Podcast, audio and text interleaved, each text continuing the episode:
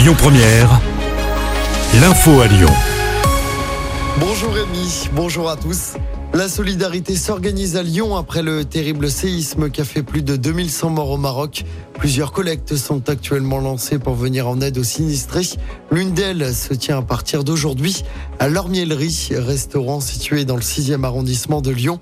À l'origine de l'initiative, une influenceuse franco-marocaine qui compte 35 000 abonnés sur Instagram. De son côté, l'association de solidarité marocaine de Lyon a lancé une cagnotte en ligne. Par ailleurs, la France annonce ce matin une aide de 5 millions d'euros pour les ONG présentes au Maroc. Dans l'actualité locale, Tizy-les-Bourgs a un nouveau maire. Il s'appelle Ludovic Cherpin. Il a remporté les élections municipales anticipées hier. Elles ont été organisées après une vague de démissions au conseil municipal après l'affaire Martin Sauton.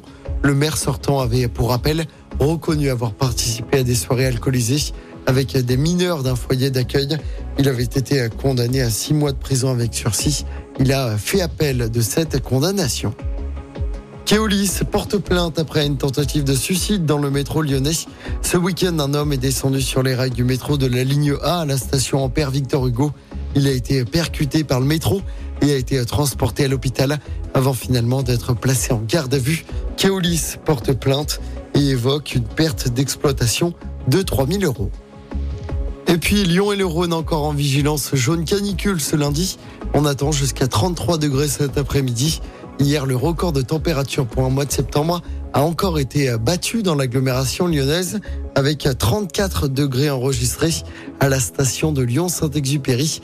Le mercure qui devrait commencer à baisser à partir de demain mardi avec l'arrivée des orages. On passe au sport en football. L'OL féminin s'offre un nouveau titre. Les Lyonnaises ont remporté le trophée des championnes hier soir contre le PSG. Victoire 2-0 des Lyonnaises. Toujours en foot, l'équipe de France Espoir joue tout à l'heure en qualification à l'Euro.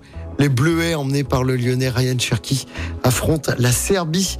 Coup d'envoi du match à 18h. Et puis en tennis, Novak Djokovic a remporté l'US Open hier. C'est son 24e titre du Grand Chelem. Personne n'a jamais fait mieux. Le Serbe a battu Medvedev en 3-7 en finale. 6-3, 7-6, 6-3. Il redevient numéro 1 mondial. Écoutez votre radio Lyon Première en direct sur l'application Lyon Première, lyonpremière.fr et bien sûr à Lyon sur 90.2 FM et en DAB+. Lyon Première